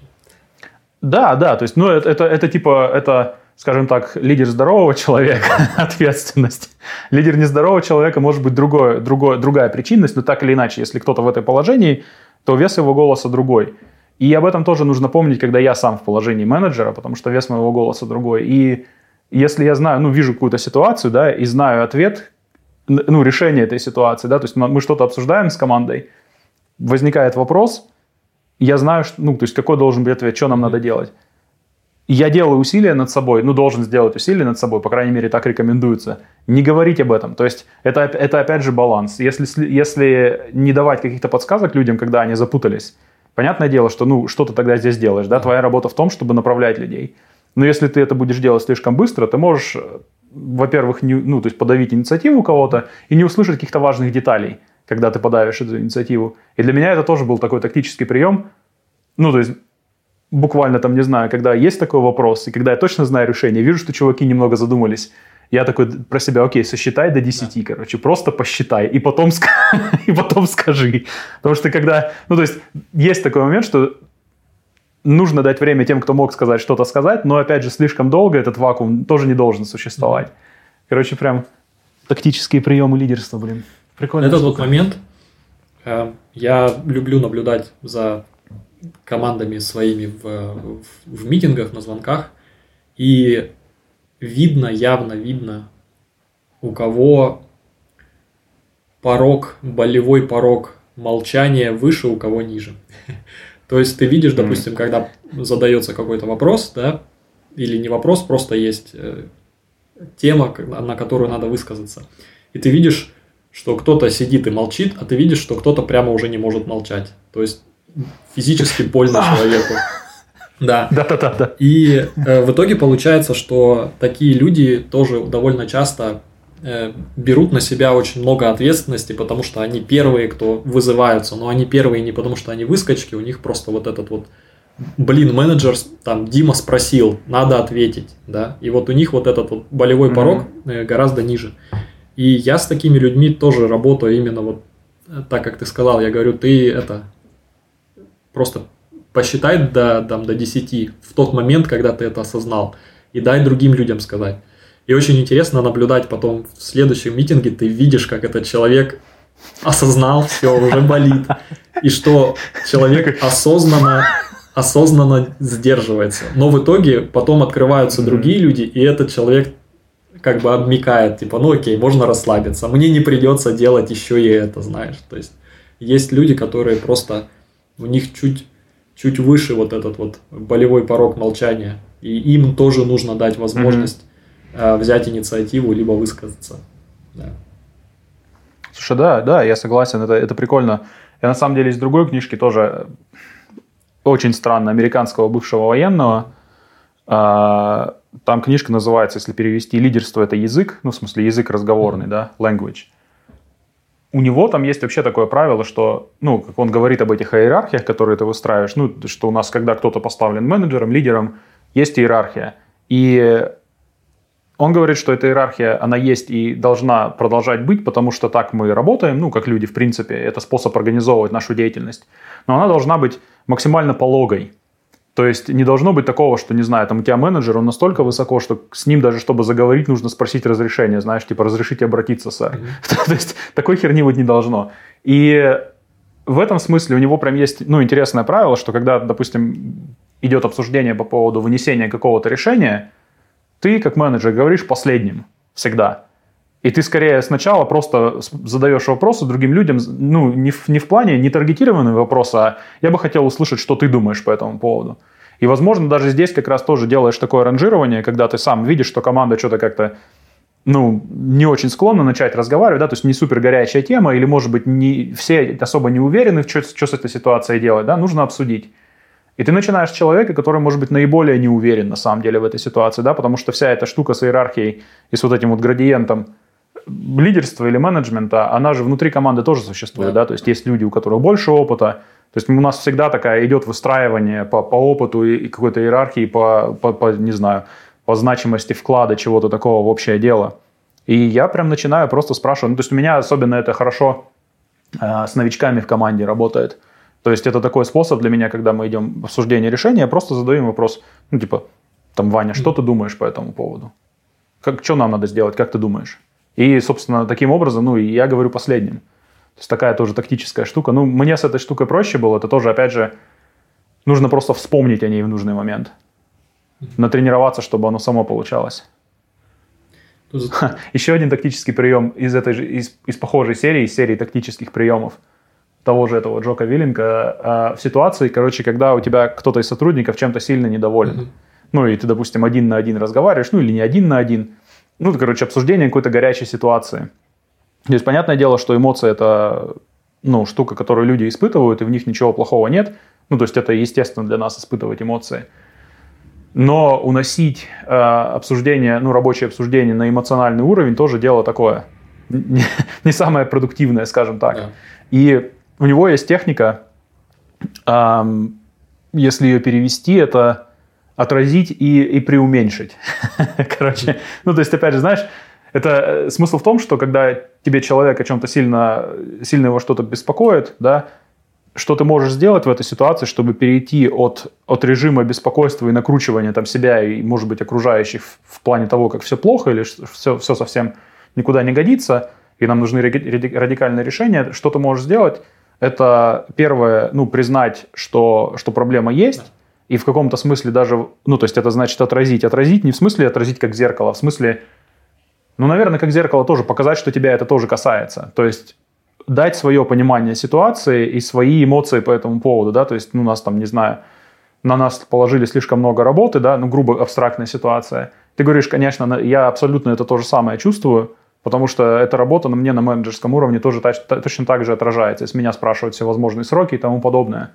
Но при этом второй шаг преуменьшить, сказать, что, ну, допустим, в этой ситуации со сроками, что я коммуницирую с начальством, по поводу того, чтобы донести до них эту ситуацию, и мне кажется, что это рабочая ситуация, нам нужно просто над этим ну, приложить усилия к тому, чтобы это донести до них. То есть это преуменьшить. То есть как бы работать направленно по, по поводу того, что ты тоже это чувствуешь, но, но у тебя, короче, настолько не горит по этому поводу.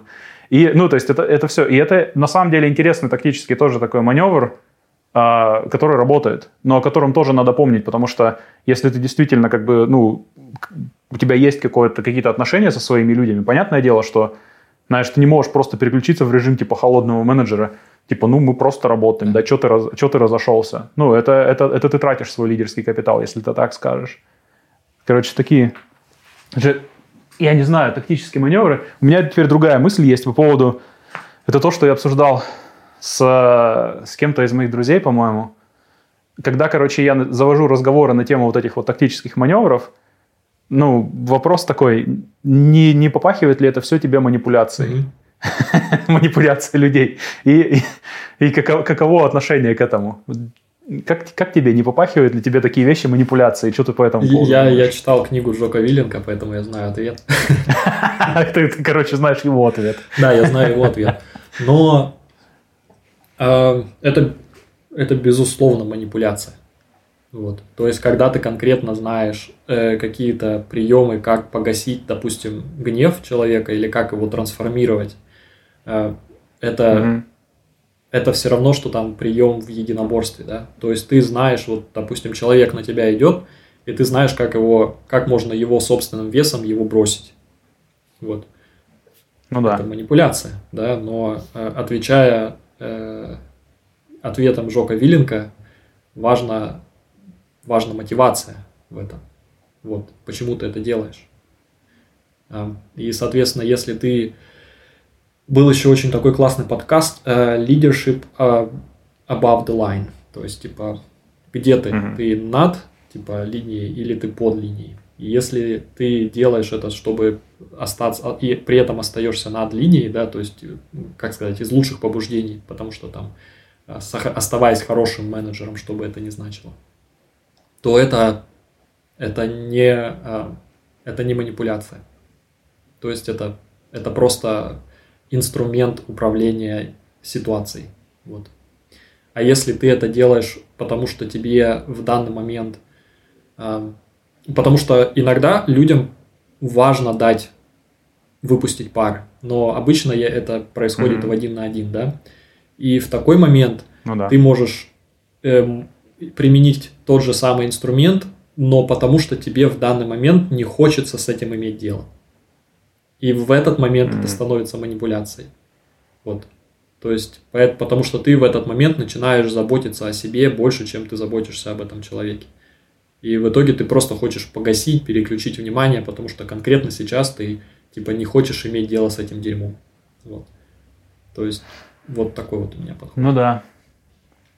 Слушай, ну мой ответ тоже, ну опять же, я читал книги те же самые, и мой ответ где-то близко, потому что я тоже считаю, что эти техники это манипуляция, да, это, ну, это методы, да, это тактические приемы.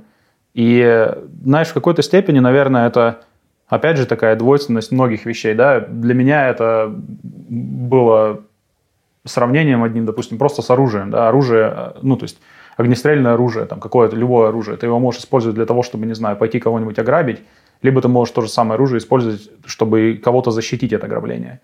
Да, то есть это вопрос мотивации, что ты с этим собираешься делать. То есть для меня эти приемы, они тоже скорее, это вопрос мотивации. То есть для чего я это делаю? Для собственной корыстной пользы. Ну, понятное дело, что корыстной, не корыстной, но для собственного какого-то, для собственной пользы, понятное дело, что я тоже могу их применять. Ну, то есть если я научился это делать, разумеется.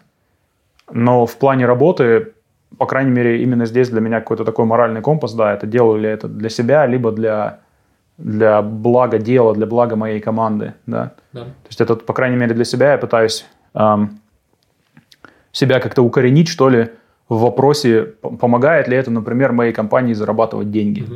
Да, потому что в конце концов я это делаю не только потому, что мне это интересно, но и потому, что так я зарабатываю деньги, да, и хочется думать, что я приношу пользу тому, кто мне эти деньги платит.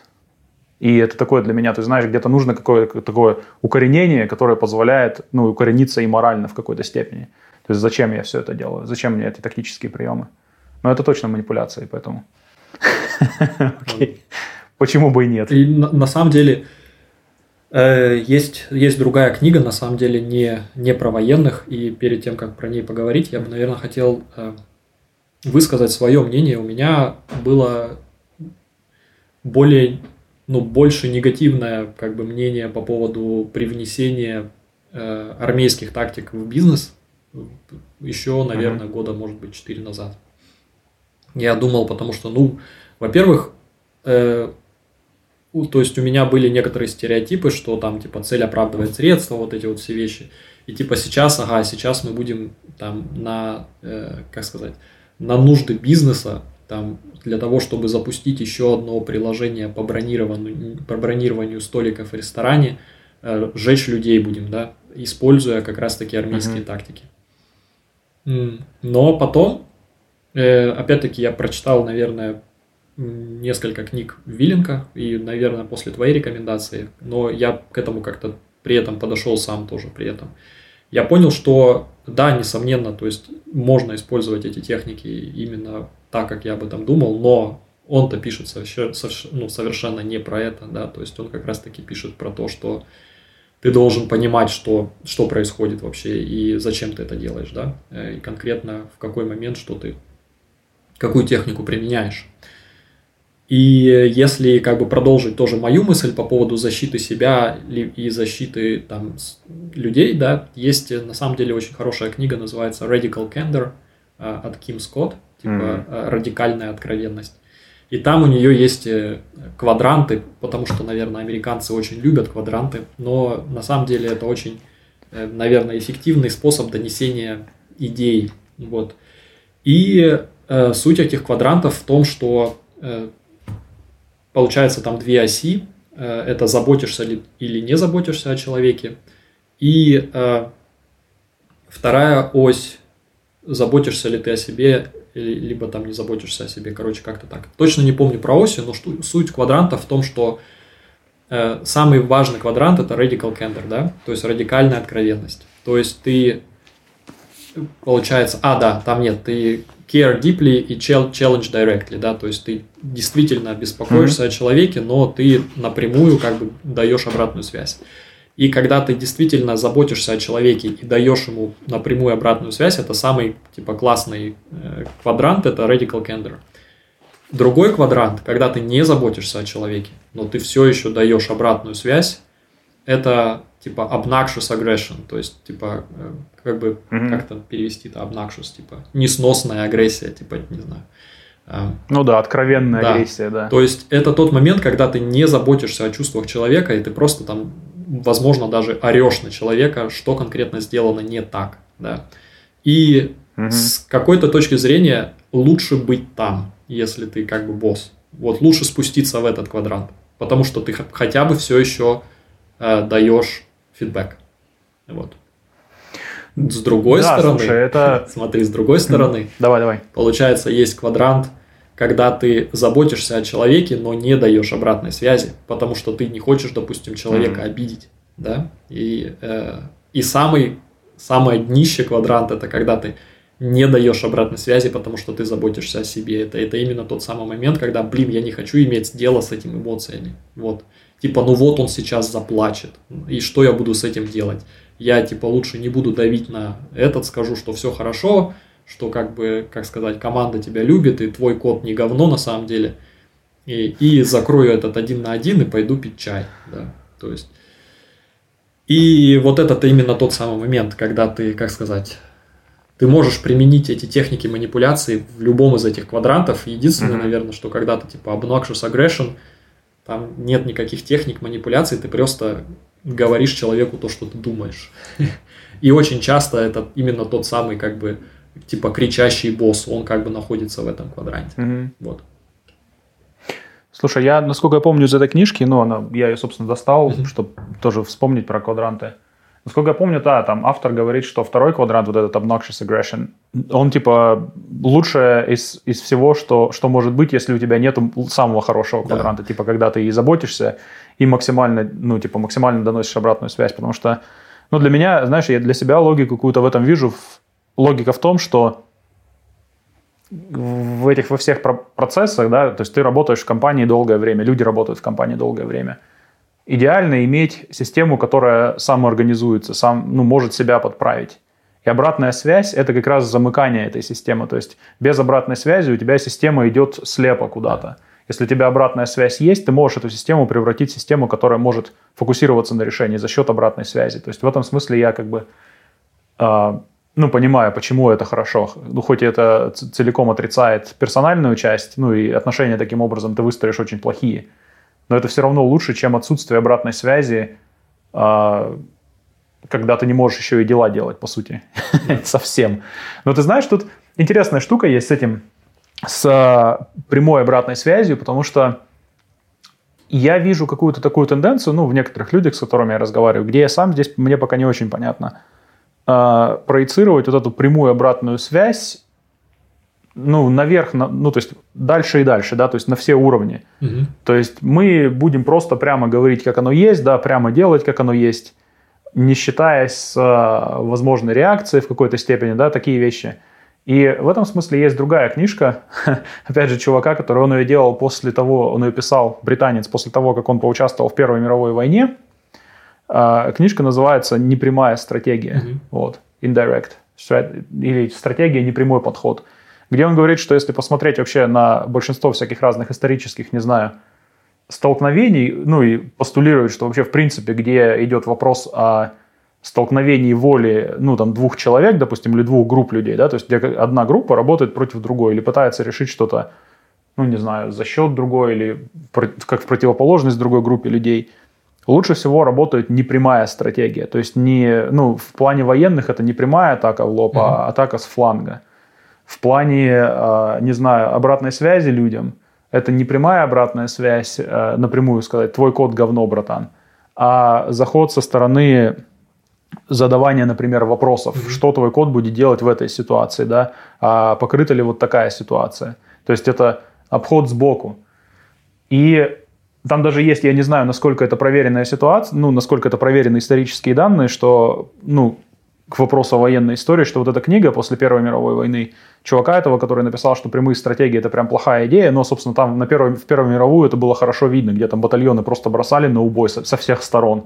Ну и как бы неважно, завтра будет второй батальон. Те, кто этой к этой стратегии прислушался, как будто бы были нацисты как раз, что им обеспечило во многом их военной тактики, гибкость, ну и захват Европы и всего остального. Что как бы, ну такая довольно, знаешь, когда я об этом думаю, мне немножко нехорошо становится от, от таких применений. Но, но у меня, я, я для себя вижу, что вот этот подход непрямой стратегии, я вижу ситуации, когда это очень действенная вещь. И для меня поэтому вот это вот, ну, типа, прямая, ну, прямая обратная связь, она находится в некотором, не знаю, в некотором столкновении с этой вещью, да. Может быть, как бы для себя, для себя, как я это вижу, возможно, ну, типа, поженить эти две штуки между собой можно таким образом, что прямая обратная связь, это, возможно, на персональном уровне работает хорошо. Да, или, может быть, опять же, это должна быть, ну, э, смотря в сторону Джока Виллинга, возможно, это тоже одна из этих ду- дуальных вещей, Да. где, ты, где, ты, где ты плаваешь по, по шкале от непрямой стратегии, от, от атаки с фланга к прямой обратной связи. Не знаю. Ну, у меня, короче, вот есть какое-то такое небольшое противоречие пока с этими вещами. Не знаю, может быть, мне нужно больше практики. Есть такой Но- момент. Продолжай. Не, для себя просто хотел сказать, что прямая обратная связь, особенно если она подкреплена э, заботой персональной человеке, как вот автор этой книжки пишет, это очень хороший способ строить правильные отношения, по крайней мере, насколько я сейчас вижу. То есть таким образом ты можешь действительно выстроить отношения со своими сотрудниками, и они более того, видя, как это работает с тобой, зачастую внутри команды начинают делать что-то похожее между собой. Ну, то есть для меня в этой книжке было это прям, ну, в общем-то, я и так примерно понимал, что куда-то в эту сторону дойти, но для меня это так разложило прям по полочкам, что, по крайней мере, вот один на один – отличная вещь. Прямая обратная связь, но при этом, может быть, на самом деле, знаешь, не знаю, что ты по этому поводу думаешь? Um, смотри, то есть, ну, опять-таки, мое мнение подсолено э, э, с точки зрения какой. Я потом прочитал другую книгу Ким Скотт, которая называется Just Work. Uh-huh. И just не в, в понятии, э, ну, просто делай, просто работай, а в понятии справедливо. Mm-hmm.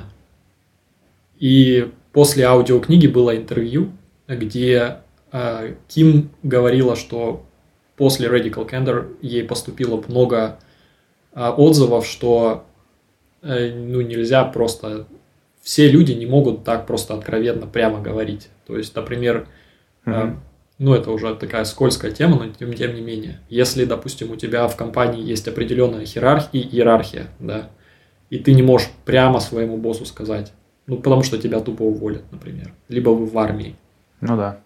Либо в некоторых ситуациях, некоторых коллективах, если ты женщина, например. Либо если ты мужчина, и это полностью женский коллектив, да, то есть есть такая разница. Ну да, да, да. И там вот как mm-hmm. раз-таки начинает вот этот вот, как сказать, э, вступает этот ползунок в дело, когда ты, ты, ты все еще хочешь mm-hmm. эту обратную связь донести, и ты действительно заботишься о человеке, но ты вот это вот мерило атаки с фланга и атаки в лоб, ты начинаешь этот ползунок двигать. Вот. То есть, понятное дело, что ты хочешь это делать максимально прямо, но это опять-таки другой момент. А, есть такое, на русский язык я не знаю, как это перевести правильно, есть разница между efficiency и effectiveness. Uh-huh. Да? То есть effectiveness – это когда что-то ты сделал, и оно э, приносит результат. Оно эффективно. Ну да, это про результат да. скорее. Я тоже а, думаю, что разница в результате. А efficiency – это ты сделал минимально необходимую вещь, чтобы принести результат. И один из моих предыдущих uh-huh. боссов говорил, что с людьми надо стараться быть менее efficiency и более effectiveness. То есть, и как раз-таки mm. построение э, взаимоотношений – это effectiveness. Это не efficient, потому что ты тратишь кучу времени на то, чтобы выстроить отношения. Вот. А radical candor – это чуть больше в efficiency. То есть, ты исходишь из презумпции, что ты заботишься о человеке, но у тебя нет времени, которое ты хочешь тратить, да, и поэтому ты максимально как бы прямо доносишь свою обратную связь. И чтобы вы понимали, то есть у нее в книге есть пример про э, девушку-программиста, она не называет национальность, но она говорит из другой культуры, что бы это ни значило. Uh-huh. От нее воняло потом. От нее воняло потом потом настолько, что люди с ней уже не хотели работать. Там парное программирование, вот это вот все дела. И она просто подошла и напрямую ей об этом сказала что ей, тебе надо начать пользоваться дезодорантом, она ей сказала. Вот. То есть это, ну, окей, э, люди разные, толщина кожи у всех разная, кто-то скажет, о, ну и что, ну сказала да. и сказала. Но мне кажется, это именно тот момент, когда, особенно если имеет ну, это да. дело с культурой, да, то есть это именно один из тех efficient способов обратной связи, когда ты просто прямо говоришь человеку, да, ты хочешь, чтобы у этого человека состоялся в компании, чтобы у нее все было хорошо. Но это правда, которую капец неприятно слышать. Вот. Ну да. Хм.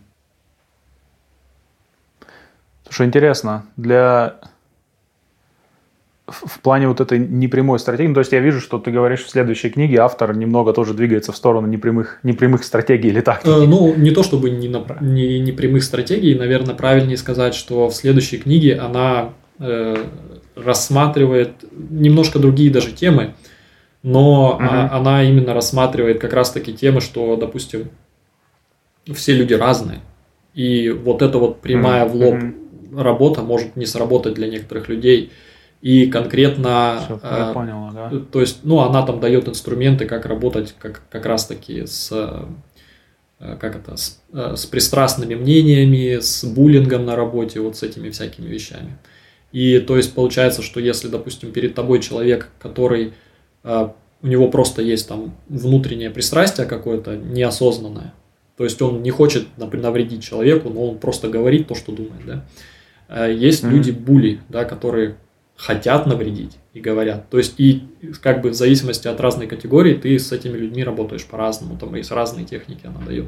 Но э, как бы даже в этой книге сама книга это немножко не от, как бы это не новый Radical Candor, это совершенно другая книга, но просто интересно было, что вот Мгм. э, интервью, которое последовало и которое было как типа допись к аудиокниге, там она затрагивала эту тему, потому что у меня тоже с этого ну, были такие вопросы, типа, вот если я сейчас пойду и своему э, директору скажу все, что я думаю о том, что происходит, ну, это мне точно не поможет, как минимум, да, то есть, э, и я думаю, что ему это тоже не поможет. Поэтому, а, мне кажется, это вот этот момент, о котором тоже ты говоришь, и о котором говорил мой босс, это efficiency, effectiveness ползунок, и ты выбираешь, ты, тебе Мгм. надо прямо здесь и сейчас решить проблему, да, либо ты э, как бы можешь жить с этой проблемой некоторое время, но ты при этом хочешь сохранить как бы хорошие отношения, которые на самом деле сложнее и дольше выстраивать. Вот. То есть ты должен балансировать Что это это- так. Что это, это прикольно про efficiency и effectiveness, потому что один из людей, которых я ну, в своей карьере видел, э, который был прям, он практиковал прямую обратную связь, возможно, ну, он был скорее в квадранте, в квадранте вот этой obnoxious обратной связи, когда он особо не заботился о людях, он прямо, прямо говорил о том, что он делает это из-за того, что это занимает очень мало времени и суперэффективно. То есть, типа, чем это говно обсуждать три часа, мы бы уже сейчас все сделали из-за программирования, потому что я сказал, и это мое мнение, вот оно правильное. Ну и часто оно было правильное, но, но в результате, короче, отношения у него тяжело выс- выстраивались с остальными людьми. Ну, прям, прям хороший пример. Да, интересно, интересно. Ты знаешь, что я еще хотел к чему бы вернуться? А, М. Ты говорил про Жока Вильника и его вот эти вот физические якоря к каким-то ментальным вещам, да, то есть посмотреть наверх, выдохнуть, чтобы отключиться от ситуации. Я читал одну книгу, которая довольно, ну, такая, Э, как бы я ее, наверное, на троечку а, оценил, но а, автор пишет а, о как раз-таки некоторых таких физических вещах, которые ты можешь сделать, чтобы э, чтобы переключить сознание в том числе. То есть, например, там э, есть как бы акт э, записать какую-то там плохую мысль на листок, вырвать ее, скомкать и бросить от себя. Вот. То есть, как бы Мгм. получается, что э, ну, мы все-таки, как сказать, ящеры, да, так или иначе, глубоко в мозгу. И оп- опять-таки вот эти вот проблемы, которые нас очень сильно заботят, они нас заботят обычно не на неокортекс уровне, а гораздо глубже. И, соответственно, Ну, бороться понятно, с ними надо... системы и тому подобное. Да, бороться с Мгм. ними надо, конечно, можно психоанализом, убедив ящера в том, что все, никаких проблем нет. Но можно бороться с ними именно тоже на том же самом уровне. То есть там также она говорила, что там умыть руки, да, когда там, например, Мгм. что-то там такое плохое произошло или что-то просто акт очищения. То есть э, вот это бросить от себя, и еще там несколько было таких моментов. То есть мне вот интересно, как можно эти вещи, про эти вещи поразу- по- порассуждать и подумать, что можно применить с точки зрения э, вот этих вот каких-то таких ключей, чтобы себя ловить и направлять в нужное русло в сложных ситуациях. Слушай, ты знаешь, кроме я, я, если честно, я сильно не исследовал эту сторону. Это интересный момент, можно попробовать что-нибудь поискать. Ну, вот эта вот штука с а, отсоединением от ситуации по, по методу Джока Виллинга, типа посмотреть наверх и, и, и выдохнуть. В принципе, она до какой-то степени мне работает. Мне в плане таких физических, а, физических штуковин, которые работают, наверное, которые мне помогают ну, как-то себя более в равновесии ощущать, это я стараюсь медитировать каждый день по утрам перед работой. Вот, и медитация, я, я видел, по-моему, ты обзор делал на это, на, на книгу Сэма Харриса Мгм. по поводу медитации. И, собственно, я его приложением пользуюсь. У него, ну, то есть у меня с медитацией довольно долгая история.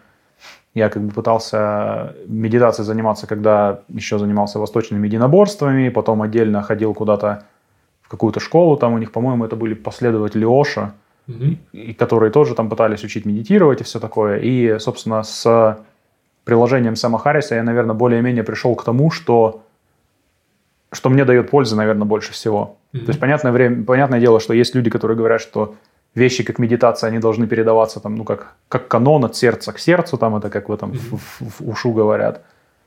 У него мне нравится, что он, наверное, знаешь, наверное, это, это упражнение в такой, знаешь, максимальном отсоединении от всего, да, максимальном, ну, как я это вижу, вот медитацию, как он это делает, Мгм. максимальное отсоединение от того факта, что у тебя все твои чувства, которые в тебя входят, ощущения, что они вообще какие-то разные, у тебя там тело какое-то есть, да, у тебя есть такой уровень бэкграунда, куда ты можешь провалиться, ну, или не провалиться, а куда ты можешь, ну, отсоединиться до какой-то степени и понять, что кроме, собственно, вот этого бэкграунда и каких-то контактов, которые приходят извне, ну, типа сообщений, не знаю, месседжей, ощущений, собственно, больше ничего и нет. То есть это вот у тебя такой, собственно, твой способ функционирования, это единственный способ. Для меня эта вещь как-то очень помогает, не знаю, в общем-то, быть готовым пройти через любое дерьмо на работе, скажем так.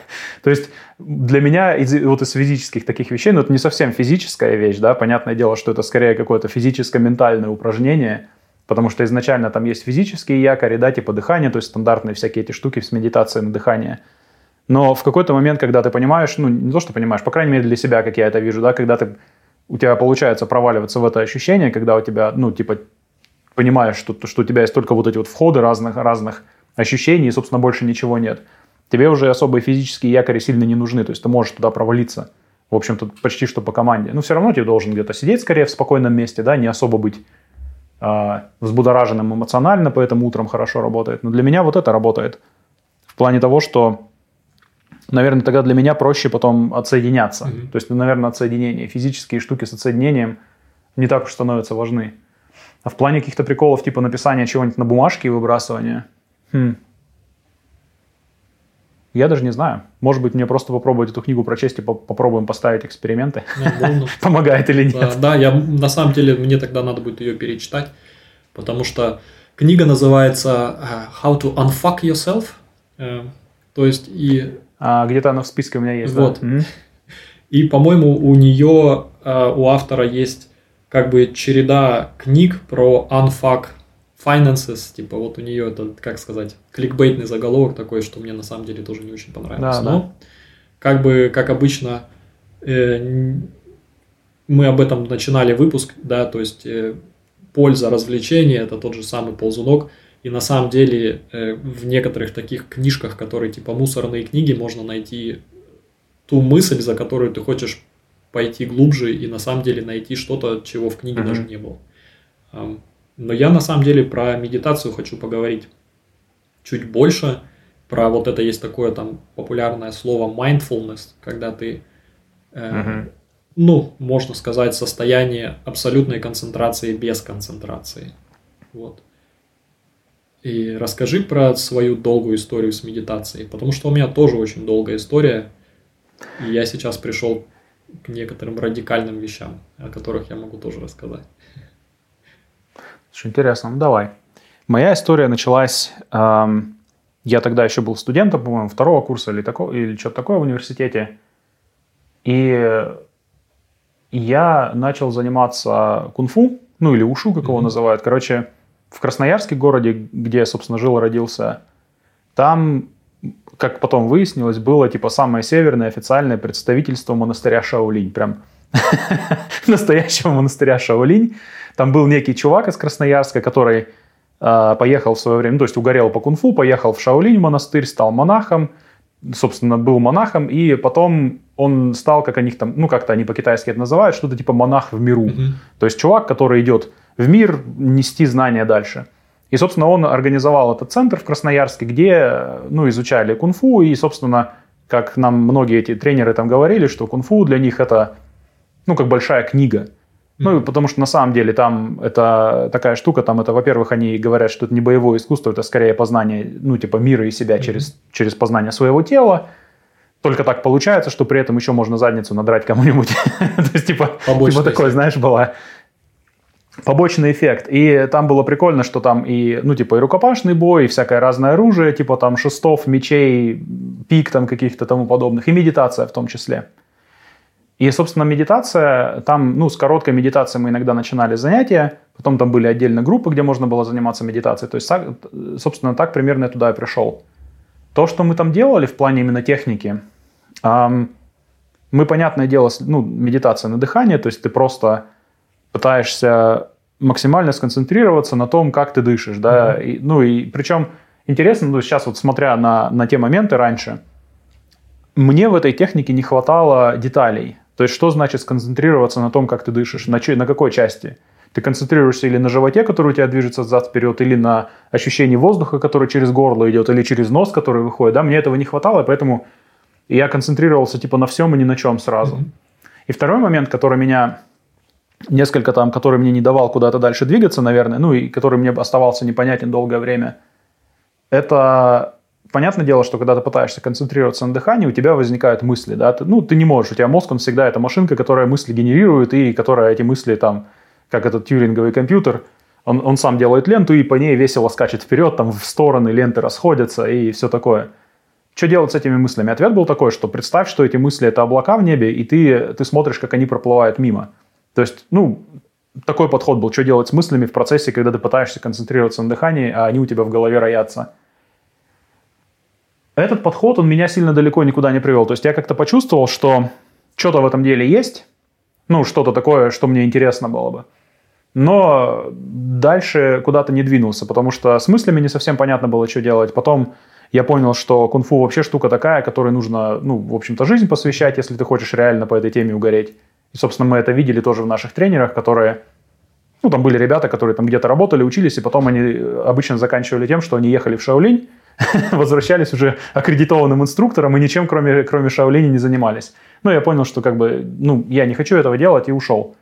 Потом была попытка с этими ошевцами, которые тоже там же недалеко тусовались, ну, у них в плане медитации было даже, наверное, еще хуже в плане техники. Ну, для меня хуже в плане понимания. У них скорее были всякие разные приколы там про рассуждения о том, что Бог это любовь, mm-hmm. и какие-то в практике с этим связанные рассуждения про, про то, как про какое-то единство. Ну, то есть не хочу ничего сказать конкретно плохого, плохого про Оша там, или его последователей. Я даже не знаю, были ли они настоящими последователями, просто они так называли себя. Короче, как, как так получилось. И, собственно, потом я пришел, когда уже сюда переехал в Германию, я вспомнил о медитации, потому что, наверное, это было из-за того, что здесь, в принципе, для меня много чего все свалилось сразу. Ну, переезд в другую страну, работа там, другой язык и куча всего. И я перешел на приложение uh, Headspace. Mm-hmm.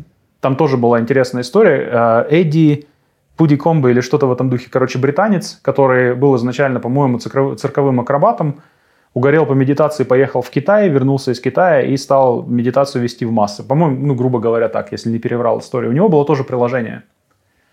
Приложение было прикольно, то есть, типа, это приложение, это, ну, как guided meditation, что называется, mm-hmm. да, то есть он тебе говорит, ты слушаешь и пытаешься следовать. То есть медитация там тоже у него дыхание было. Но вопрос с мыслями, который, что делать с мыслями, которые у тебя в голове, он тоже был точно так же не решен. Там тоже что-то было вроде облаков, которые плывут мимо. Но, короче, это проблема, что делать с мыслями и как их как-то соединить с этим состоянием, и вообще, что это за состояние, куда, куда мы идем. Мне оно было непонятно. Headspace я, наверное, с Headspace я помедитировал, промедитировал несколько лет, я думаю. То есть занимался этим, все еще не совсем понимаю, потом забросил. И потом как-то на самом деле, слушая подкасты вот этого Джока Виллинка и всех чуваков, у которых он был на подкастах, которые к нему ходили на подкасты, я как-то наткнулся на Сэма Харриса – и, собственно, его рассуждения о том, о свободе воли, mm-hmm. о каких-то медитациях, я думаю, ну, прикольно чувак базарит, ну, по, крайней, по крайней мере, интересно послушать. И потом узнал, что у него есть еще свое приложение про медитацию, что он вообще, ну, типа, учит людей медитировать. И, собственно, с ним с его приложением и с его подходом у меня наконец-то сошлось в голове, что делать с мыслями и вообще куда мы, куда, по крайней мере, мы пытаемся стремиться в медитации, ну, с его точки зрения. Мгм. То есть вот это вот ощущение того, что у тебя есть какой-то, ну, как он говорит, типа зеркало, в котором все отражается, Мгм. да, что ты можешь провалиться на этот уровень, уровень, где ты восприятие. И ничего, кроме восприятия, ну, звучит странно, Да. наверняка, но ничего, кроме восприятия нет, и где эти восприятия разные, они смешиваются. То есть это может быть ощущение тела, это может быть звук, который ты слышишь, это может быть, не знаю, там, свет, который у тебя в визуальном поле, либо предметы, которые ты видишь, либо ощущение пространства между предметом вот и тобой. Это все одно и то же. То есть есть какой-то уровень, на котором все это одно и то же. И мысли, которые у тебя в голове на этом же уровне, это тоже то же самое. Они тоже так же возникают. Это еще дополнительно вот это какая-то суета в голове, которая сама себя поддерживает. Это то же самое, ну, отражение вот на этом же уровне. Вот до этого, короче, я дошел. Я не знаю, дошел ли я куда-то, и можно ли это назвать местом. Но, по крайней мере, для себя я вижу, знаешь, я ощущаю разницу в моем каком-то эмоциональном и, наверное, даже физическом состоянии, когда я это практикую и когда не практикую. То есть для меня это такой способ, знаешь, мне проще после этого поддерживать равновесие ментально, Мгм. что ли. Когда я побывал в этом ощущении, ощущении вот этого зеркала, когда есть вот это только состояние, и кроме него ничего нет. Каким-то таким образом оно приводит меня в состояние не то чтобы покоя, это не покой, это скорее уравновешенность, Мгм. что ли. Ну вот, вот как-то так, такая история с медитацией. Да. Слушай, очень похоже. Н- Не хватало действительно, знаешь, вот э, я понимаю, что это вообще, э, я понимаю, что это ошибка, что был поиск найти точную инструкцию, типа вы скажите мне, что надо делать, что вы мне типа парите мозг своим вот этим говном, скажите мне, что надо делать, я Мгм. сделаю и попаду туда, куда должен попасть, да. Э, Я тоже пробовал разные приложения, тоже пробовал просто таймер, я перестал использовать Сэма Харриса приложение а, после э, подкаста с Тима Феррисом и певицей Сия. У нее есть какой-то Мгм. учитель медитации, там штука такая, за медитацию не надо платить. Я так подумал, ну да, наверное. Это примерно тот же, тот же примерно тот же самый момент, в который я, наверное, перестал медитировать каждый день в этом плане. Потом э, я после, опять-таки, прочтения э, мемуаров Дэвида Линча и просмотра его э, видео про трансцендентную медитацию и про то, что, в принципе, э, э, господи, Бриджвотер, э, э, Рэй Далио, он тоже же под- поклонник этой трансцендентной меди- медитации. Э, Но там у них там тоже какая-то такая непонятная фигня, ты должен заплатить 2000 там, евро, тебя инициируют, дадут тебе мантру, и ты сможешь медитировать. И вот это меня как бы это rubs me the wrong way, знаешь. Я Ну да. нашел какие-то мантры, понятное дело, пробовал с этим. Но то, что у меня сейчас э, очень хорошо работает с моим вот этим вот мозгом ящерицы, я сейчас занимаюсь, э, по сути, техникой Вима Хофа. То есть я каждое утро М. дышу 2-3 раунда, а потом я поставил у себя во дворе такую, как сказать, пластиковую такую бочку, наполнил ее водой, и она сейчас примерно 3-4 градуса. И я сижу в этой бочке каждое утро по 2 минуты. И Слушай, прикольно. это тот момент, который Ага. заземляет меня просто. И это, это тот момент, после которого вывести меня из равновесия очень тяжело. Но возвращаясь к тому тесту про orderliness, о котором мы говорили в самом-самом начале, а, у меня я довольно сильно на а, невротичность. Вот, то есть у меня негативные мысли, это, ну, это очень, я, как сказать, в, в высокой персентиле, да, то есть или наоборот в низкой персентиле получается. Для мужчин, опять-таки, да. Эм, И я понимаю, что если я не буду заниматься чем-то таким, какими-то техниками, типа, допустим, вот э, Вимом Хофа, потому что когда ты дышишь, это тоже примерно состояние фокусировки и медитации.